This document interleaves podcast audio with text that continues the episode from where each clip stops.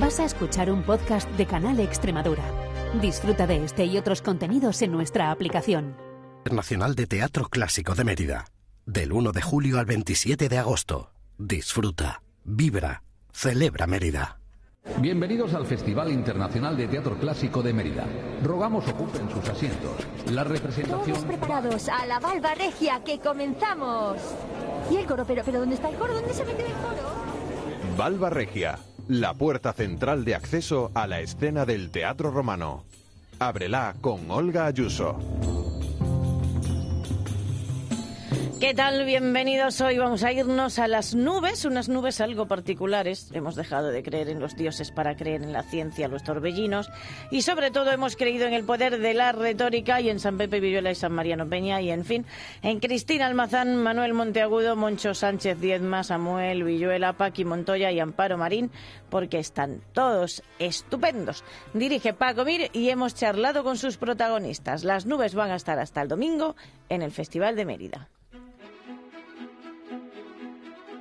Paco Mir ya nos anunció en Canal Extremadura Radio que venía a Mérida, casi sin decirlo. Dice que ha tardado dos años en convencer a Jesús Cimarro. Te podemos decir, Paco, que han sido pocos. Pocos, eso, pero Sí. eso, eso no sé si me consuela mucho. A mí me ha parecido una, una eternidad. Viene con las nubes. Va a estar hasta el domingo. Ya saben ustedes las obras semanales de miércoles a domingo. Las nubes es una comedia de Aristófanes, pero ahora vamos a ver teatro dentro del teatro. El equipo, que esto no lo pueden ver porque están en radio, pero el equipo tiene una camiseta que yo supongo que ha dibujado el propio Paco, que también es historietista, señores. También, Este también. también hace muchas cosas. y dirige Las Nubes, que es como dirigir dos obras en una, es metateatro al final. Meta del todo, yo creo que me estoy especializando en metateatro porque Sí. es un truquito que voy utilizando, pero que me va muy bien, primero porque la trama que introduzco siempre es una trama teatral de gente que está montando una, una obra. eh, con todos los problemas de todas las profesiones que están involucradas en el teatro y esto me lo sé de memoria todos Claro. los- to- todas las rencillas todas las manías y todas las tonterías y pero claro sin dejar de lado a, a la madre de, de los huevos no que es el- la obra que, que estoy adaptando no en este caso las nubes Eh, intento meterme en la cabeza del, del autor eh, se- seguramente lo traicionaré no lo que dicen no traditore Traditore. Sí. traductore traditore pero claro tú acabas creyéndote que, que estás dentro de la cabeza del autor y haces cosas que bueno que crees que el autor le, gust- le gustarían no yo creo que bueno lo que, lo que me está pasando en esta adaptación es que hay cosas del, que el público cree que son mías Sí. y son de Aristófanes y cosas que cree que son mías Ah. que son de- y son al revés no o sea que mm, hay una simbiosis ha habido Fíjate, porque Aristófanes, a mí me hace mucha gracia cómo va cambiando la percepción de los autores a lo largo de los siglos. Porque Aristófanes, como hacía comedias y muy subida de tono, la gente del público actual piensa que era como un revolucionario de su tiempo. Y este señor, que lo demuestra en las nubes, era un señor conservador todo. anti, anti-Sófocles, porque decía que estaba degenerando a la juventud. Del todo, del todo. él así. Pero vaya, no, teniendo en cuenta que tiene este punto de vista de que él era un conservador, Sí, sí, ul- ultra, ultra conservador, también se mete con todo el mundo. Él, Sí, él, yo creo que era un rabioso. De, él, o sea, de- ¿qué Un? Twitter de la vida, Era un, un- era un un Twitter porque, claro, sin venir a cuento va dejando mal a cualquiera, a todos, o sea, a artistas eh, de todo tipo, a, a personajes, a, a, yo que sé, a los famosos de la época.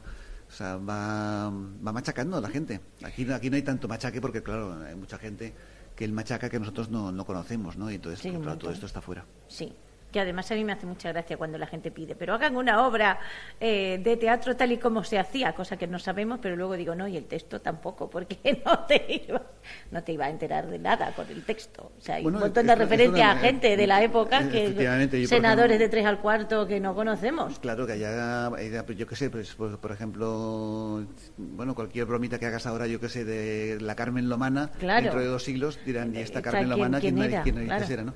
Pero también, eh, también estoy acostumbrado porque mm, en otras adaptaciones que he hecho, por ejemplo, del El Perro del Hortelano, Hortelano, claro, hay de muchos chistes que son de o zarzuelas. La verdad es que yo he hecho Sí. bastantes cosas. Entonces ahí ves, yo tengo una, una intuición propia de humorista, o creo tenerla, de que dices, "Os- aquí, aquí pasa algo. Sí. Aquí, aquí había, los códigos, claro. Aquí había un chiste y esto Y yo no lo entiendo, Y esto no puede claro. ser que esto no puede ser que Y entonces de repente investigando, pues eh, si, tú, si tú quieres conservar el ritmo que tenía el autor de chistes, tienes que modificar el chiste o explicarlo. Te voy a dar un caso clarísimo. Venga. Hice una adaptación de Los sobrinos de Capitán Grano, una zarzuela Sí. del 1850. Y entonces el protagonista, la portera le dice, eh, señor Mochila, está aquí, ha venido un inglés a verle.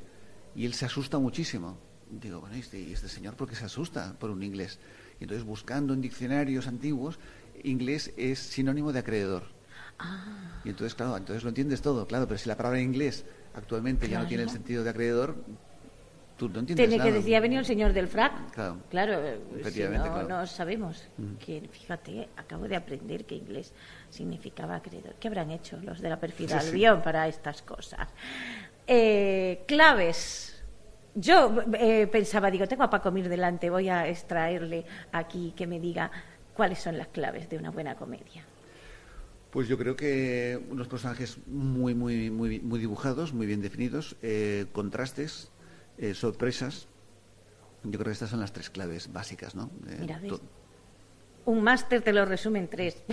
Sí, porque ya si, si sigo ya me empezaré a derivar. Yo creo que buenos personajes, eh, evidentemente una buena trama, pero la buena trama se consigue con contrastes y, y con sorpresas. Sí, ¿tienen que ser personajes estereotipados o no excesivamente? Bueno, ¿O depende de la eh, comedia que vayamos a hacer? Es que la- el estereotipo también depende un poquito de, yo creo que ya a través del director o de los personajes, ¿no? O de los actores, ¿no? Que ellos interpreten. Yo creo que la exageración por sí no, no es graciosa. O sea, hacer algo exagerado Sí. no tiene por qué ser gracioso. Eh, pero se cree peyorativamente, como los payasos, que una cosa muy exagerada ya, ya tiene por, por narices a de ser gracioso, ¿no? Pues sí, a veces no, a veces produce extrañeza pues y un qué está pasando aquí. Sí, o raro, Claro, ¿no? Te dice, sí. "Pues esto que-". o sea, que no. La comedia es un equilibrio misterioso, ¿no? Porque tú puedes ver una cosa exageradísima, pero lo hace un actor que sabe hacerlo exageradísimo y te lo comes con patatas. Lo hace otro actor lo mismo y, y no te lo crees. Eh, y lo mismo lo hace un actor mm, sobrio y que es muy cómico y te mueres de risa y no, Sí. y no hace nada y no hace nada exagerado. O sea que el el- cada actor, la comedia depende mucho de los actores y cada actor le puede dar una, un, una vis diferente, ¿no? Sí. Esto pasa muchas veces cuando haces una sustitución que entra un actor, hace lo mismo, pero no hace lo mismo. Claro, no, no, porque son personas distintas, Y a claro. veces pues lo mejora o se lo lleva a su terreno y, y consigues una risa de, de otra forma. No puedes tener la puerta cerrada, o sea, tienes que saber qué herramientas tienes y jugarlas. Sí, estaba yo pensando también en que a veces el público reacciona de maneras completamente mm, insospechadas. Lo digo porque, por ejemplo, si llora alguien en escena, normalmente el público se ríe, aunque la escena sea súper dramática y no, no haya razón alguna por la que reírse, pero hay veces que, que es verdad que cuando hay mucha gente junta, que al final es el rito del teatro, que haya mucha gente junta haciendo, viendo una, una historia que te va a contar, y a veces reaccionan de manera extraña, que con eso también hay que contar. Pero bueno, decía que en los ensayos había gente que hasta que había repetido y que eran pocas entradas. Las nubes, la obra de Aristófanes, habla de un señor que tiene un hijo, que el hijo apue- apuesta mucho a los caballos. Aquí no sé si a los caballos. Sí, sí, a los Está a caballos. los caballos sí. igual. Inclu- Incluso esto ha dado pie a un, a un gag sobre caballo droga también. ¿no? Claro, porque que digo, aquí no sé si es al caballo o a otra cosa. Que apuesta a los caballos y le trae por la calle de la amargura, pues lo tiene arruinado, perdido. Pero también está Sócrates de por medio. Bueno, entonces la solución para este señor es eh, ir, a la, estudie, ir a el la niño. escuela de Sócrates. Mm, Es una escuela donde enseñan una técnica para engañar con la palabra, ¿no? Y entonces él que pretende que su hijo aprenda a convencer a los acreedores de que no les deben a- nada. Gracioso. Sí, y todo esto se monta justo cuando se va a inaugurar el Teatro Romano de Mérida. Efectivamente. Entonces aquí viene la trama paralela. E introduzco una mujer, ¿no? Para dar un poquito de, de equilibrio. Sí, porque dentro- en- lo grecolatino ya en- se sabe que en- eran todo hombres, En todo. el elenco, entonces eh, introduzco una mujer que en este caso está hecha por, interpretada por Cristina Almazán, que es cantante. Me hacía falta una muy buena cantante porque hay Números musicales. números musicales muy bien cantados, o sea, me hacía falta realmente una cantante, o sea, hay un coro que puede ser coro normal y corriente, pero realmente hay, porque toda la música parte de la Villa Elena. O sea, Juan Carlos, Juan Francisco Padilla ha hecho una adaptación Sí. de la Villa Elena. Guitarrista maravilloso, ya hemos hablado con él alguna vez. Bueno, eh, es un máster del Sí, universo, sí, del todo, ¿no? Y una, Hemos hablado con él y una bellísima persona, pero vaya, me llevo muy bien con él. Con él también había hecho la música de Terror del Hortelano y he hecho otra cosa con una orquesta, o un concierto para, para Zapata y orquesta. sí, También- vino también- aquí con la Orquesta de Extremadura pues también. también, lo, también lo he hecho con Ah. él. O sea que ya es la tercera cosa que hacemos con. Y. mm, ¿Cuál era la pregunta? Que me he ido por las ramas. No me acuerdo, pero bien todo. Y Porque hemos hablado de Y música. después la. Bueno, la pregunta era básicamente que, que lo manda a, So- a- a Sócrates a Ah, estudiar, sí, sí. que a los caballos era la pregunta. Bueno, lo- lo- la introducción de la, de la, De la obra. de la señora, ¿no? Exactamente. Entonces, mm, bueno, pues introducen, eh, intentan inaugurar el Teatro de Mérida, y entonces lo- el, el constructor y programador, eh, que en un principio tenía que llamarse Cimarrum, pero al final lo cambié, eh, intenta convencer a, pues, a la dueña del teatro de que lo mejor del mundo para estrenar un teatro romano es hacerlo con una obra griega. Por supuesto. Y entonces eh, toda la... No nos apropiamos de sus dioses, pues lo mismo. venga. Pues lo mismo. Y entonces, eh, para que ella se convenza, le hacen un ensayo un poquito así por los pelos para que ella vea que la obra es Buena es y buena y que entonces ella se va entrometiendo diciendo pero es tanto pedo esto es esto es divertido y, no señora no esto no sé qué o sea ella se va metiendo y poco a poco ella que odia la música en un principio Ah. se va metiendo en la obra y al final ya pide música para que ella, ella improvise Ay, qué maravillosa. Que estaba yo pensando, digo, esto habla también de todos los problemas que tienen todos los programadores y teatreros en el mundo actual. También, efectivamente, sí, sí, porque tú, tú dependes, tú puedes tener, bueno, para comer. mm, Yo he estado dos años para que para meterme aquí. aquí, y soy Esto lo va a recordar siempre. Estuve dos años llamando a la puerta Bueno, del Festival bueno, de Mérida. ahora me he quedado más tranquilo, como se ve que es poco tiempo, pues sí, mira, es poco estoy- tiempo, te lo digo. Hay gente que espera seis. Pues... eh, Pero bien. Esto es un problema, claro, hay tanta oferta y... y- y- Hay oferta, pero se están censurando también poco propuestas. Bueno, tampoco, Sí. es una minoría que me parece espantoso, ¿no? Pero que... mm, Claro, mucha gente, mucho, el pastel es muy pequeñito y cada Sí. vez hay más gente queriendo comer pastel, ¿no? Y entonces la categoría no, no es un... ¿Cómo es? La experiencia no es un... ¿cómo es? La experiencia al final no es un un grado, no es un grado, sí, exactamente, sí, no yo es un tengo grado mucha porque- experiencia, claro. pero hasta aquí estoy luchando como todos. Sí, eso nos lo han contado también muchos. Es decir, no, no te da. eh, tú montas obras, pero no tienes la garantía de que vayas a poder montar la siguiente también. O sí. sea, siempre estáis viviendo en este funambulismo. Bueno, ahora con, con esta obra que estamos, me, me parece que somos los, los que llenamos las cinco funciones, ¿no? En esta, en esta función, ¿no? En esta temporada, me parece, no sé si... Son muchas localidades, siempre que cuando se habla del teatro romano, Claro, es que al final 3.000, son 200, como tres 200. teatros en uno, porque Claro, son más, 3.000, claro. O sea, 1200, sí, sí.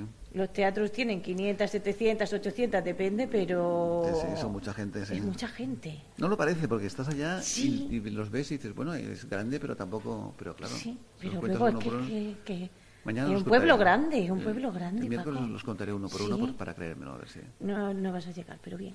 Pero haz foto, haz una foto grande, así, y ya está. Que además va a salir Paco Mir, porque decía que ya que estaba, no, que cómo no va a pisar la escalera de teatro romano y besarla, el peldaño, el último peldaño de la Balba Regia. Eso lo tienes que hacer. Para... Eso no lo sabía, me he enterado hoy, pero vaya, Sí. se lo besamos seguro. Eso hay que besarlo para volver. Yo lo besé un año y 16 años cubriendo Sí. el festival, así que no he actuado, pero cubrirlo 16 años o 17, yo no me acuerdo. Por eso. Así que nada, muchos besos a la Balbarregia y muchísimas gracias. A vosotros. El mito. Manuel Monteagudo, que interpreta a Sócrates, habla así de Paco Miro. Hace el clásico, pero a la vez lo pasa por un filtro, se permite ser muy gamberro, a la vez transmite el contenido de- del autor, de Aristófanes en este caso, y para los actores es un gran divertimento. Por un lado también es una gran exigencia porque él es eh, una mente cómica y matemática a la vez. Entonces él realmente eh, tiene la obra en su cabeza. Cuando estábamos a punto de empezar a ensayar, yo le dije, oye, que te- quedamos, mm, mm, hay muy poco tiempo para estrenar, los ensayos, no sé qué. Me dijo, Manolo, mm, la obra está montada, solo tenéis que ensayarla. Entonces, bueno, pues esto de alguna forma es un ejemplo de que él es un creador que tiene en su mente lo que va a ocurrir en el escenario, ¿no? Teatro, dentro del teatro con varios personajes. El protagonista es Pepe Villuela, con quien estaremos ahora, y en el escenario le acompañan Mariano Peña. Es una obra dentro de, la obra de Aristófanes. Mi personaje es el que sale, que está un poquito fuera y es de la empresaria, dentro de Aristófanes. Y es un señor que se va, eh, va a inaugurar el teatro de. Le han mandado a hacer construir el teatro romano, entonces le va a vender a la empresaria eh, el teatro, que ya está prácticamente terminado, y con la función que la van a hacer, la empresaria está un poco reacia y hay un poco que hacer la pelota. Yo soy un poco totum revolutum. Soy empresario, patrocinador, productor, director, desde la, un poco todo ahí. En una palabra, ultimátum. En una palabra, ultimátum. Pues ultimátum además asegura esto y damos fe de que así es. Yo sí, sí os digo que la por lo menos si no es la, carcajada, la sonrisa y la diversión está garantizada.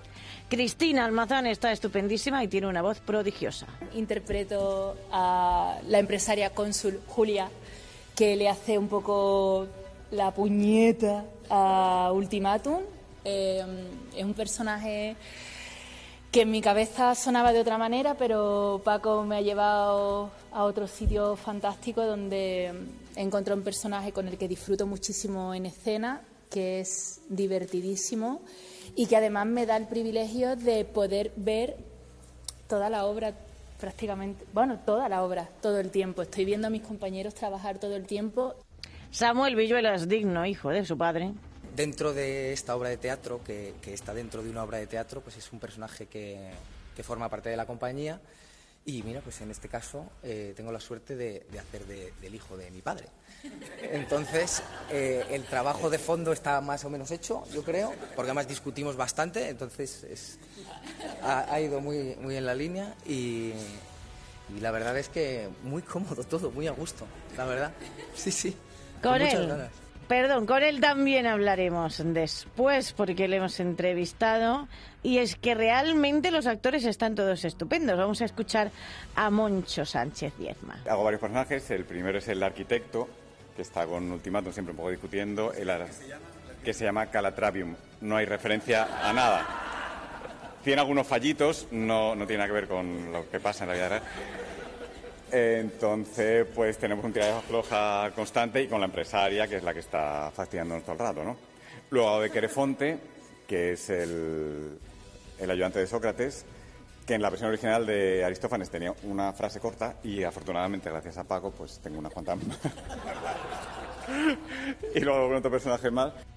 Pomponio, se llama el otro personaje más. Y también está Paqui Montoya, que es una nube, porque la obra se llama Las nubes y la argumenta peor. Y una acreedora también, porque la cosa va de dinero. Y Amparo Marín, que hace de lo mismo, pero es la argumenta mejor. Somos el coro de nube, que somos mujeres, porque. Pero claro, al tener una empresaria, el coro realmente eran hombres. en aquella época nosotros hacíamos coro en las catacumbas, entonces ella nos saca de las catacumbas para poder... Porque dice que no, que ya está bien de, que sean los hombres ¿no? los que tengan que hacer de, mujeres. Entonces deciden pues subirnos. Y nosotros súper contentas, claro, de poder Estamos actuar. felices de, salir de las catacumbas y poder actuar por sí. Y hay una cosita que no se ha dicho, y es que tiene un ingrediente también en la obra, que es el musical. O sea, hay música, o sea, cantamos, bailamos y sobre todo lo hacemos el coro. Eh, Como podemos. Es uno de los grandes éxitos de este festival. No les podemos ofrecer mucho de la obra porque solo nos dejaron grabar una escena y dos canciones. Así que aquí Estrepsíades llega a la Academia de Sócrates.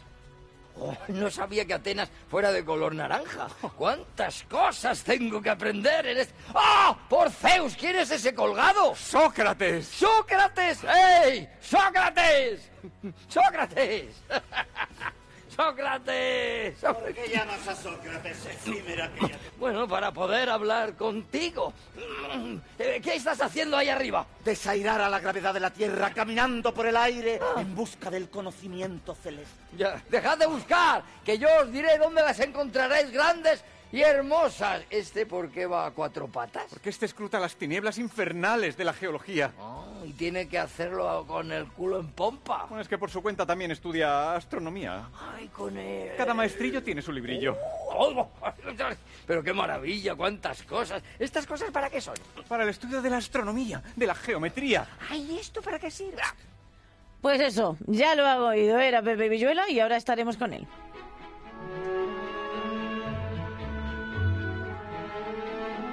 Pepe Villuela ha llegado, que ahora nos contará, a la rueda de prensa con una barba de náufrago. Sí. Sí, hola Pepe, ¿qué tal? Hola, ¿qué tal? Muy bien, muy bien, muy bien. Él hace, bueno, está arruinado, no tiene ni pa' un barbero, entonces. Eh, ¿Strepsiades? Claro. Strepsiades eh, está arruinado o lo, o, o lo dice. O lo dice. Yo creo que realmente lo que tiene es una tacañería enorme, pero también un hijo muy derrochón. Entonces, claro, si juntas las dos, los dos ingredientes, pues eh, se produce una explosión. Exactamente. Estamos hablando de Las Nubes, la obra que va a estar hasta el domingo en el Festival de Mérida, dirige Paco Mir y hay un hay un gran elenco, por cierto, Sí. o sea, hay mucha gente en el escenario. Sí, somos nueve personas. en Exactamente, que esto Nueve. es maravilloso y es metateatro. Sí, sí, eh, Paco Mir ha querido, eh, bueno, pues jugar con, con el texto de, de Aristófanes, que está, no obstante, diga lo que diga él, muy presente, es decir, a- quizás sea porque haría borrar de un plumazo a Claro, vamos a hacer las nubes y luego no, fue un poco raro. Y además, y además es que es muy difícil, porque la esencia de lo que quería eh, contar Aristófanes, o lo que suponemos que quería contar, yo creo que sigue, sigue, sigue estando ahí. Lo que ocurre es que, bueno, que hay efectivamente referencias muy concretas, muy locales, muy localistas, que no entenderíamos, o chistes muy del momento aquel que ahora no entenderíamos y que él ha intentado traducir al, al momento presente. Y luego se permite pues juegos de, anacro- de anacronismo. Me recuerda muchas veces la función pues a, eh, a la película de los Monty Python de la vida de Brian. ¿no? Hay momentos en los que uno no sabe si, si está en el siglo I O si va a salir un coche. o- sí, o, o si va a pasar cualquier cosa. Se- Hay, hay referencias claramente al, al momento contemporáneo, con lo cual viajamos en el tiempo, en, en la ida y en la vuelta. Son, bueno, chistes que seguramente al propio Aristófanes no le hubieran parecido mal. No, entre otras cosas, porque esto ya lo hemos hablado muchas veces, la comedia grecolatina se caracteriza precisamente por, eh, iba a decir, dispararle a todo lo que se menea, podríamos decir también, porque realmente eh, era una crítica a los males de su tiempo, cosa que luego han hecho otros comediógrafos a lo largo de los siglos. Molière, por ejemplo, cuando decías Expresiades, yo decía, ay, tiene trasuntos del avaro también. Claro, es que mm, Aristófanes está en el origen del teatro eh, occidental Sí. de la y entonces se ha recurrido pero, re- todo el tiempo. Shakespeare recurre eh, cuando hace comedia y cuando hace Bueno, tragedia Shakespeare también. se inspiró mucho. O sea, me refiero a los Por menegmos, supuesto. es la comedia de los errores de los menegmos de Plauto, etcétera, etcétera. O sea, que ha seguido la Y tradición. Molière y toda la Sí. historia, o sea, la, la tradición de la comedia del arte bebe de algunos de los personajes emblemáticos de, de- de la comedia de la comedia grecolatina. Ahí tenemos, pues, por ejemplo, el soldado fanfarrón que luego Sí. va, va a- a- arrasando y, atravesando el tiempo eh, con, con- porque de lo que hablas de la fanfarronería puede haber unas diferencias estéticas, pero la fanfarronería siempre ha estado presente en, en- en- en- el, ser humano, ¿no? en, la esencia. La avaricia, hablabas tú ahora. Bueno, pues Strepsiades, el personaje que, que interpreto, es un avaro, pero anda que no existen avaros, y, y es también de alguna manera un corrupto o un aspirante a corrupto, aunque luego le salen un poco mal las cosas, eh, y yo creo que eso, mm, pues tam- no hay que ser muy listo para saber que no ha muerto, ¿no? que sigue presente en nuestra, Eso en nuestra vida. sigue presente. Sigue y las relaciones paterno-filiales también, Y- porque claro. él tiene un hijo que yo no sé si se pregunta, teniendo en cuenta que es hombre de aquella época, me refiero, Sí. porque claro, la educación recaía en las mujeres eh, la mayor parte. Eh, no sé si se pregunta qué he hecho mal o asume que su hijo es digno hijo de su padre, casi. Él se pregunta qué ha hecho mal, porque no entiende que su hijo se, se gaste el dinero de la forma en la que se lo gasta cuando él es incapaz de, de soltar un denario. Eh, ¿De dónde lo y- saca y qué hace con él? Dios mío. Eh, claro, eh, el, el hijo es un aficionado a la, a la hípica y los caballos son caros y luego hay que mantenerlos. Entonces, bueno, pues él eh, sufre muchísimo cada vez que mira el, la lista del listado de las deudas. Yo no creo que Strepsiades esté arruinado por mucho que lo dice. Yo creo que, que, que- que es algo No, muy- es que si encima común. dice que tiene dinero, a lo mejor el hijo le pide más. Hay un, eh, eh, Claro. claro, claro, y hay, y hay un momento en el que él quiere pagar por aprender a mentir Y, y- y por lo menos, no sé, a lo mejor es una mentira del personaje, pero dice, os pagaré mm, lo que me pidáis. Eh, o sea, que no debe de ser un hombre que, que, que- No, que- que sí, carezca de sí, dinero, ¿no? No, porque Sino yo no que puedo. gastárselo. yo no puedo. Tú puedes decir, os pagaré lo que me pidáis. No. Eh, bueno, sí, sí, lo puedes decir como alarde, ¿no? Sí, pero vamos. Mira, daría, daría la mitad no. de mi fortuna, que no sería mucho. Y la mitad de mi fortuna son 40 euros en este momento. Pero bueno, es la mitad de la fortuna. Claro, Algo no sabemos, exactamente. Que no sé yo si es, porque claro, es teatro dentro del teatro. Entonces yo no sé si en este caso tu personaje es solo sea, es el actor que hace Claro. de Strepsiades, pero etcétera, etcétera. Constantemente en la, en la función salimos y entramos de los personajes. Es decir, yo soy Streps- yo interpreto a Strepsiades, pero también interpreto al actor que interpreta a Strepsiades. Vale. Un- ¿Tiene nombre este señor o no? No, sería, no, yo, lo sería, sería yo mismo, pero bueno, podría ser cualquiera. Claro. Es un señor que interpreta a Strepsiades y que además eh, mm, tiene mala memoria. O sea, que en un de- hay- tiene varios momentos en lo largo de la función en la que pregunta por dónde iba yo, por dónde vamos, que bueno, pues es algo que hacemos mucho. Porque simula la, la, la, la función. Simula una producción. Sim- simula ser un ensayo. Un ensayo. Un ensayo. Está- Vale. Es decir, le están vendiendo la función a la empresaria y que, que- que- que tiene que, que pagarles eh, esa función, ¿no? la, la producción de, de esa función. Entonces, bueno, pues también hay guiños constantes pues a los problemas que supongo que se han vivido a lo largo de toda la historia del teatro con las producciones. Es decir, el, el que pone el dinero es el que finalmente parece tener la palabra sobre lo que, sobre lo que se va a hacer Sí. en, en escena. Eso está interpretado por una mujer. eh, e- ese papel, el papel de, de empresaria, por Cristina Almazán, y, y- el resto de la compañía está todo el tiempo diciendo, bueno, pues lo que ella diga. Es decir, usted no quiere- esto no le gusta, bueno, pues lo quitamos. Este, ah, vale, Claro. vale. ¿Usted quiere que incluyamos esto? Bueno, pues lo incluimos. ¿Usted quiere, en fin. eh, Que sí es verdad a- que se ha hablado a- a siempre la de productores que se meten en los elencos Por y en el no sé qué y en no sé cuánto y algunos que te dejan más libertad y otros, eh, o sea, que hay de todo en el mundo empresarial español. Que- Sí, y internacional. ¿no? Internacional, el, el- sí, el claro. que pone el dinero, bueno, pues finalmente es el que A tiene saber qué le la dirían última palabra, que ¿no? tenía propia compañía, Por pero a saber, supuesto, claro. Por supuesto, por eso decía, y bueno, y lo, lo que la, la- la- lo canutas que lo podían pasar también las compañías de- del Teatro de la Legua, ¿no? Aquí en- Claro. en, en- en- en España. Y seguramente no siempre a Lope de Vega le iría tan bien como en sus últimos años. Al principio tendría que batirse el cobre con empresarios y, y bueno, en fin, es la historia y la relación del dinero y el arte eh, en la que también aquí se, se ve reflejada en la, en la función. Ha tocado muchos palos, eh, Paco. Sí, no, porque estaba yo pensando en estos mecenas, ¿no? Del Renacimiento que tenían que salir en el cuadro. Sí, claro, claro, claro. De cuadro Piero de la Francesca dice, ahí en la esquina inferior ¿Quién es derecha señor, no? están fulanito y su mujer que pagaron el cuadro y tú, y entonces tenían que salir. Claro, realmente luego yo lo pienso y digo, claro, que esta gente pues sabían que, pues, que fulanito de tal pintaba, Pero no que iba a pasar a la posteridad. Ahora nos hacemos selfies. Claro, ahora, Y, nos hacemos claro. fotos con, con- con gente que nos apetece mm, tener con nosotros. Sí. Entonces, bueno, pues no, no cualquiera podía pagar un cuadro, eh, pero la vanidad les llevaba pues, a decir, quiero estar y quiero que se sepa este cuadro lo he pagado pagado yo. Exacto. Pues con los productores de teatro más o menos lo mismo, no salen en la obra o así, a veces yo qué sé, pero, pero ocurre. ¿Qué es lo que critica Aristófanes? Saben ustedes que las comedias aparte de...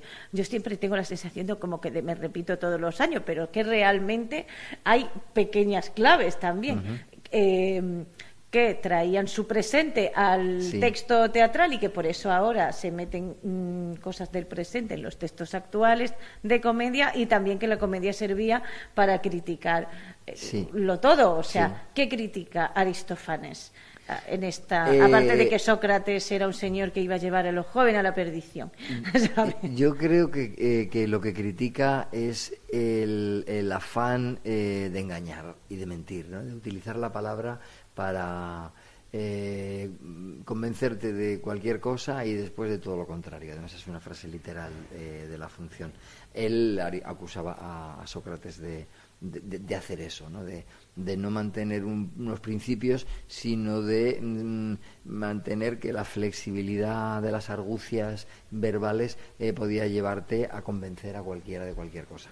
Yo creo que ahora mismo estamos viviendo eso mm, constantemente. Eh, llevamos en el bolsillo un, un teléfono, un dispositivo que constantemente nos está mm, regalando eh, y esto lo digo entre comillado, eh, pues argumentos de mm, rebuscados, negacionistas, populistas, falsa información, esto que hemos llamado durante un tiempo posverdad, pero que finalmente creo que hemos vuelto a la, denominación original, que es mentiras, ¿no?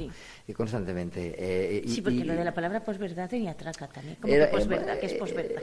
pues fija, pues algo, algo que está más allá de la verdad o algo que está después de la verdad, bueno, pues si, no es verdad, es mentira, o es una pues una verdad a digo, medias, por favor, que de eufemismo nos podemos inventar los seres humanos para no llamar las cosas por su nombre. Efectivamente.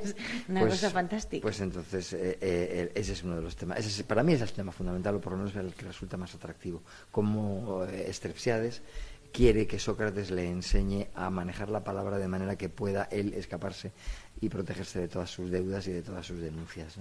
salir airoso de, de cualquier pleito eh, es algo que vemos también constantemente ¿no? en, en, los juicios eh, que, sí está la, la, realidad a mí me decía un abogado una cosa dice no no no importa lo que haya pasado importa la verdad jurídica y yo decía que puede ser una mentira o, la realidad jurídica que puede no ser claro que puede y tú dices argucias ah, claro tú dices ostras que en definitiva te ayudan a ganar un juicio cuando a lo mejor sí que has cometido el delito, ¿no? Exactamente, sí. Que por cierto, Samuel Villuela es hipocomiso, lo digo porque el nombre lo han cambiado, se llamaba en la obra original, no me acuerdo, como Fide. Bueno, algo. Eh, fide, es, los nombres de los griegos, Dios mío, en mi vida no hay Dios que se los Yo aprenda. tampoco me acuerdo de Sabes Fide algo, pero aquí se llama hipocomiso que es Samuel Villuela, que por el apellido lo habrán descubierto es el hijo de Pepe Villuela, porque no se llaman Gómez uno de los dos. Y eh, Samuel ha actuado en el Teatro Romano de Mérida ya, pero no contigo, creo. Sí. O sí contigo. Sí, estuvimos haciendo... Ay, sí, sí, sí, sí, sí contigo, es verdad. Eh, Filoctetes. Filoctetes dirigida por Antonio Simón y, y, compartíamos escenario con Pedro Casablanc. Es verdad. Y ahí y anteriormente cuando él todavía era muy chico, muy pequeño, pues sí que salió de una forma digamos anecdótica eh, en un coro eh, de, soldados eh, romanos de figurante. Esa fue su primera vez y eso fue me parece que en 2005, o sea era muy muy muy, muy joven y luego ya vino Filoctetes, ya como, como actor, y ahora compartimos escena otra vez, sí. Las tres veces que ha estado, hemos estado los dos sobre la arena. Qué bonito. Sí, es muy bonito, es otra de las cosas que me vinculan muy familiarmente y muy emocionalmente con Mérida. Sí, eso es precioso también. Te iba a decir, ¿qué tal la primera vez? Pero luego es verdad, cuando me has dicho, no, estuvimos otra vez, digo, ay, es verdad, si lo he visto en rueda de prensa contigo, exactamente. ¿Tú te acuerdas de tu primera vez? Sí, perfectamente fue la función. Porque todo el mundo la cuenta y a mí me hace mucha gracia porque hay anécdotas para aburrir. La primera vez fue en el año, es que el año no recuerdo si fue en el 98 o en el 99. Eh, era eh, una función de Bernard Shaw sí. que se titulaba Andrócles y el León. Ah. Y, y, ahí pues eh, compartía escenario con Petra Martínez qué bonito! Con Anabel Alonso, mm. estaba también Juan Antonio Codina, eh, bueno, había un... no me voy a poder No, porque, porque son muchos y no me acuerdo de todos. Pero era la primera vez que venía a Mérida y me recuerdo la primera impresión que al entrar una mañana y, voy a actuar ver aquello me, dio muchísimo miedo. De pronto pensé, además eh, actuamos sin microfonía, no había amplificación, se, se optó por ello ahora ya no se, no se opta porque aquí ya se hace con, con micrófono y además muy bien y se agradece porque, porque no hay problemas de acústicos. Pero aquella vez eh, lo hicimos sin sí está la, leyenda urbana de qué acústica tiene el teatro es falso porque está al aire libre señores al aire libre no hay nada con buena acústica esto es pues lo que hay pero tiene la leyenda urbana de que este teatro que en época romana se tapaba y se ponía una tina y una máscara para amplificar la voz pues que este teatro en el 2023 tiene buena acústica. No la tiene. Entonces, claro, o sea, os hicieron gritar. Tiene buena acústica en cierto sitio, eh, una pequeña diagonal de la Valva Regia, que ahí se oye todo, pero claro, no vaya a estar allí parado todo el rato. Entonces, y, bueno, sin viento. Lo que tuvisteis que gritar, Dios mío. pues, pues mira, no nos echaron con, con piedras ni con tomates. Eh, pues mira, que, bien. Que, debió, de, funcionar hasta ese punto, sí. Sí, sí, esa fue la primera vez. Sí, que esa no la vi yo, pero fíjate. Pues eso, desde a- sí, porque hace ya ocho que- veces que ha estado aquí. Pepe Villuela. Sí. Con el que siempre es un inmenso placer hablar de Muchas teatro. gracias. Pepe, muchas gracias. Ha sido un placer hablar contigo, como siempre, y espero que nos sigamos viendo más veces.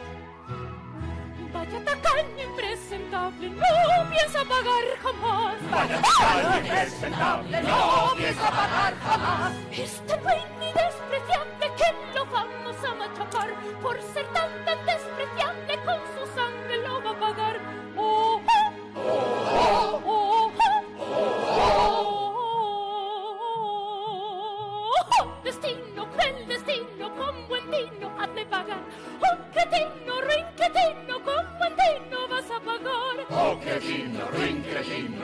vas a pagar. Por ser tan tan miserable lo vas a pagar.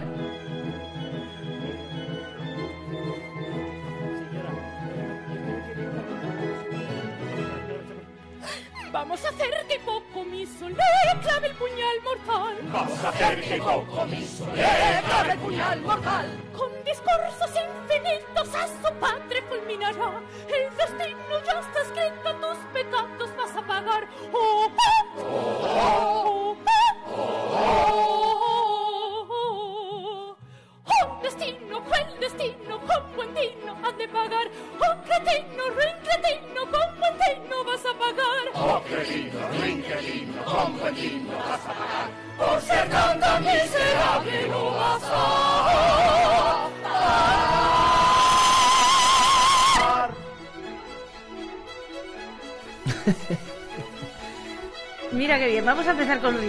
esta entrevista con Samuel Villuela, que es la tercera vez, por cierto, que se sube al escenario del Teatro Romano de Mérida. Eh, acabamos de hablar con su padre, Pepe Villuela, por cierto, pero yo no quería hablar de tu padre, Samuel. ¿Qué tal? Bienvenido.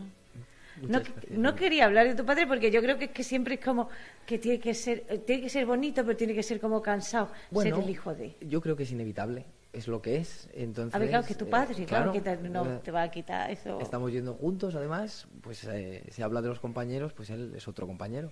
Claro. ¿Cómo ha sido el trabajo con el resto de los compañeros? Muy bien, ha sido muy bonito. Eh, somos mi padre y yo, esto se ha ensayado en Sevilla. Sí. Y entonces eh, nos hemos movido nosotros desde Madrid. Ellos ya tenían un poquito su familia hecha y la verdad es que nos han acogido como, como si fuéramos uno más desde el principio. Sí, sí. Maravilloso. una relación muy buena, muy cómoda. Enseguida nos hemos soltado, hemos empezado a hacer bromas, a, a jugar, que es lo más importante para poder trabajar bien. Sí. Porque además, sobre todo en comedia, yo creo que es cuando se pone de manifiesto que el oficio de actor es sobre todo jugar. Bueno, o sea, el juego tiene que estar siempre, pero desde luego cuanto más eh, cuanto más confianza se tiene, eso es, cuanto ¿No? más confianza se tiene, más desinhibido se puede estar y esto permite entrar en depende de qué territorios para poder buscar lo que luego poner en escena. Entonces ha sido, o sea, siempre es necesario, pero es que aquí ha sido muy fácil. Vale. ¿Cómo ha sido la dirección de Paco Mir? La rueda de prensa decía, lo tiene todo, tiene toda la partitura montada. Es que Paco es, eh, es un maestro de la comedia. Entonces, él cuando... Bueno, esto es una cosa que también se ha dicho en la rueda de prensa, ¿no? Que, que él dijo, eh, me- cuando, cuando Manolo le dijo, uy, que tenemos que ensayar, que a ver esto tal, y, y le dijo, Paco, La obra está montada. La obra está montada, ahora solo hay que ensayarla. Entonces, eh, doy fe. Paco llegó no solo con un plan A de cómo tenía que ser, sino con un plan B y me atrevo a decir que incluso con un plan C. Y más allá de esto, eh, él traía todo muy claro en su cabeza, luego lo probábamos y él tiene la capacidad de convivir con lo que cada uno de los intérpretes traemos de casa. Vale. Entonces, realmente se ha dado una conversación mm, muy grata a la hora de crear. Cuando eh, llevábamos propuestas que a él no le encajaban, decía directamente que no. Eh, pero además de una manera, o sea, muy bien dicho, muchas veces te puedes encontrar con, con directoras, con directores que, que pueden ser más... eh, Esto no lo veo Que, que así tienen men- menos mano izquierda. Vale. Entonces, Paco realmente tiene las cosas muy claras y tiene el factor humano muy bien puesto también. Entonces, realmente la conversación ha sido muy buena y el trabajo ha sido estupendo. Nos ha dado pues igual que con el resto del elenco, pie a, a poder jugar, a poder Mm. entrar en estos territorios. eh, bueno, es que somos, es material humano, entonces Sí. poder entrar en estas cosas más frágiles sin, sin sentir miedo, sin sentir pudores. Entonces, ha sido un proceso estupendo, la verdad. Sí, la verdad es que tenéis un oficio que es un poco impúdico también. Bueno, es expuesto, es bonito, pero, o sea, yo creo que gente, de verdad, animo a todo el mundo a que se apunte a unas clases de teatro y así descubrirán que realmente hay. eh, porque creo que habrá gente que no tenga vergüenza ninguna, supongo, pero la mayoría cuando nos exponemos a los demás somos vergonzosos. Yo creo que, eh, a ver, inevitablemente pienso que un intérprete es eh, tiene cierto grado de exhibicionista, pero realmente hay una protección muy grande. Para mí, cuando te subes a un escenario siempre hay una máscara delante. Mm. Siempre. Sí, se supone que no eres tú, es el Eso personaje, es. claro. O sea, es tu cuerpo, es tu voz, son tus gestos, tus palabras, pero, pero realmente todo lo coges de otras cosas. Nosotros las palabras que decimos son de Aristófanes, son de Paco en su versión. Eh, los gestos que hacemos, los personajes que se mueven, los ejecuta nuestro cuerpo, pero ah, viene de una conversación entre el- los distintos autores, el director, el resto de compañeros, Mm. lo que traes tú de casa. Entonces hay una pátina de protección, una máscara, que, que además, bueno, o sea, se- la máscara es el elemento teatral por excelencia. Y aunque no se lleve una máscara física, lo que hacemos en el escenario nos aleja de nosotros y por eso esa parte más eh, impúdica Mm. se puede se puede dar cuando tenemos que hablar en una rueda de prensa o en una Sí, entrevista. ya- sí, nos entran los claro. pudores porque somos nosotros. Exactamente, ya hay más nervios. Dice, ay, que me pongo nervioso, es verdad. Sí, Claro. eso pasa también. Sí, la gente además con el micrófono es verdad que se pone... A ver qué voy a decir, Sí. a ver, voy a ver si voy a meter la pata. Sí, esas, esas Eso es. cosas En pasan. cambio, si metes la pata desde el personaje, pues ahí la, la culpa no es tuya. Eso. Quien ha puesto esas palabras no Claro. has sido tú. Sí, personaje se puede caer, se puede levantar, se puede hacer de todo, exactamente. Que puede ocurrir también que y, y el personaje normalmente es alguien completamente ajeno a ti. Así que cómo es, porque bueno, iba a preguntarte porque antes has dicho y jugábamos con lo que cada uno traíamos de casa. Sí. Así que, pues eso era lo que yo quería que tú me contaras. ¿Qué traes de casa tú como actor? Pues eh, inevitablemente traigo el, el- el bagaje de, de- de los lugares donde he estudiado, los lugares comunes que, que me pertenecen a mí, pero luego eh, a la hora de, de afrontar cada proyecto, eh, en este caso, lo que he traído de casa ha sido un, un hijo mal educado. He traído un hijo que se enfrenta al padre. Entonces, estas cosas, pues eh, claro, inevitablemente hay un grado de realidad. Lo gustoso es poder... Sí, pues, porque al final, eh, que claro, es que hacéis de padre e hijo, pero es. las relaciones paterno-filiales son complejas en la ¿Quién- mayoría quién no de los discute casos. con sus padres, no? Claro, Entonces, sí. aquí lo bueno de esto es que lo puedes llevar a, a un grado más, como forma parte de la mentira, forma parte de la máscara, entonces puedes realmente llegar a las manos con tu padre sin que ocurra nada. O sea, mm, nos pasamos la función discutiendo. Tenemos un par de escenas en las que los personajes son más cómplices, pero pero bueno, o sea, yo lo que he traído de casa ha sido la mala leche que, que he podido presentarle alguna vez a mi padre y, y también pues el amor y la complicidad Sí, él. y la autoafirmación está también, ¿no? De déjame hacer las cosas. Déjame hacer a mí lo que quiera. Estudia, estudia, no lo tengo yo tan claro. sí. ¿Qué? ¿Tú recuerdas cuándo fue la primera vez que tú dijiste que querías ser actor? Pues mira, eh, de alguna manera mm, nuestros padres, a mi hermana y a mí, mm, a lo mejor suena un poco extraño, pero sin quererlo nos han adoctrinado de alguna manera. Nos han, claro, cuando cuando Ay, pasa mucho con familias. Yo la semana pasada estaba aquí Cayetana Guillén Cuervo, o sea, pasa Claro. mucho con familia de, con sobre todo con hijos de actriz y actor, que es que mm, lo raro sería que y aquí tenemos sagas extremeñas también Claro, de padres es. actores, hijos actores. No te, bueno.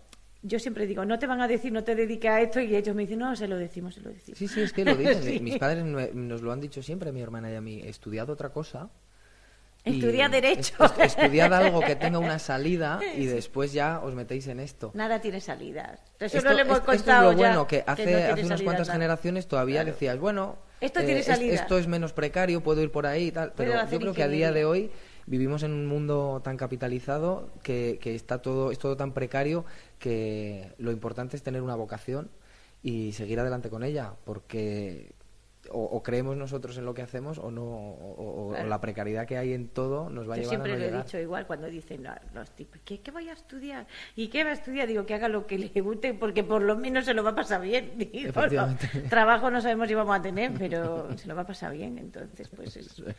O sea, que os han llevado por el mal camino tus padres. Pero yo creo que sin quererlo, fíjate, cuando éramos muy pequeños, que salíamos de la escuela, eh, mis padres nos llevaban al teatro, Ay, que era claro. donde estaban trabajando ellos. Entonces, claro, pero esto igual con los músicos de la Orquesta de Extremadura. Ves a niños de dos años callados, callados, callados en los conciertos. efectivamente, bueno, callaos, ¿sabes? callaos, callaos, pero Claro. absorbiendo de Sí, alguna sí, manera. exactamente, pero porque saben ya estar en conciertos, claro. Bueno, todo, de pronto todo alguna tiene que dice ver papá, con la- papá, ¿sabes? Pero... Bueno, es, es- es la educación que vas recibiendo, que no es ni mejor ni peor, es simplemente, pues eso, el, el oficio lo hemos podido Claro. ver de muy cerca y esto de alguna manera pues nos ha, nos ha contaminado este germen. Claro. Y, y entonces yo no sé si recuerdo el momento en el que digo, quiero ser intérprete, pero sí sé, sí hay un momento muy determinante para mí, que es con 16 años, que esto además fue un año que eh, había- mi padre vino aquí a hacer una producción con Esteba Ferrer y pasaron los dos meses en Mérida porque se ensayaba. Yo había suspendido todas las asignaturas en el instituto y me trajeron aquí. Entonces mi padre Ya sin saber qué hacer con el niño. Efectivamente, cogió al jefe técnico, Juanjo Llorens, y le dijo, por favor, eh, que se cárgale de focos, eh, pégale Que una paliza, eslome. que se eslome. Y esto lo único que hizo fue todavía generar más esta sensación de querer estar. Un poquito más allá, después de haber hecho toda la parte técnica, necesitaban figuración. Después de haber estado enlomado, cargando focos y encantado de la vida. eh, Qué guay cargar focos.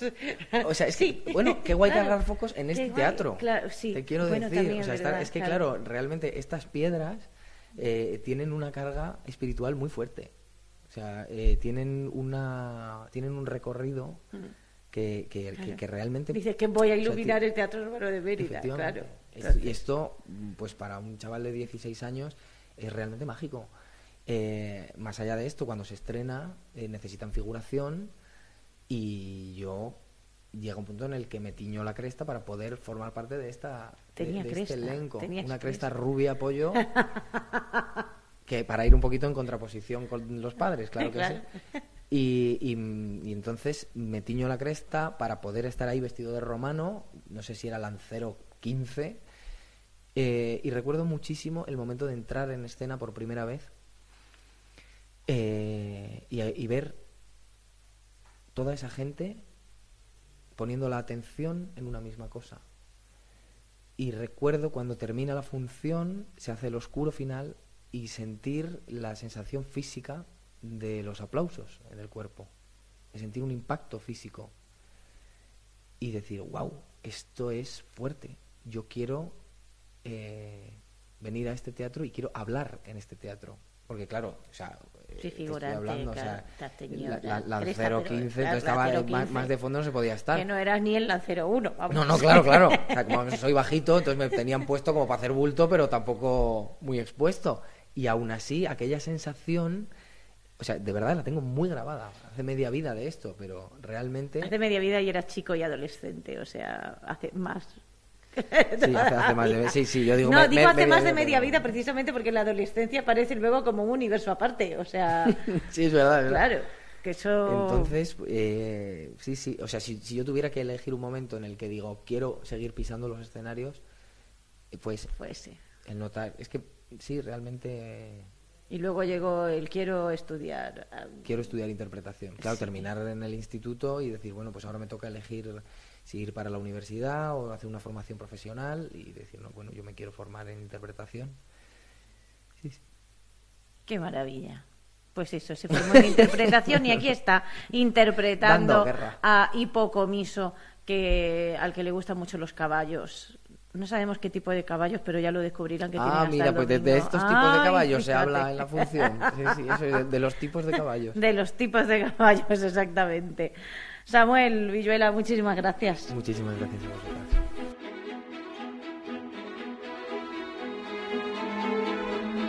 Y así nos vamos con la música de las nubes. Vayan al teatro y disfruten de la semana, que por cierto en el María Luisa podremos ver Clitemnestra a las 8 de la tarde el sábado. Pedro Nogales estuvo en la realización y volvemos mañana con el segundo Los Gemelos. Programa patrocinado por el Festival Internacional de Teatro Clásico de Mérida. Del 1 de julio al 27 de agosto. Disfruta, vibra, celebra Mérida.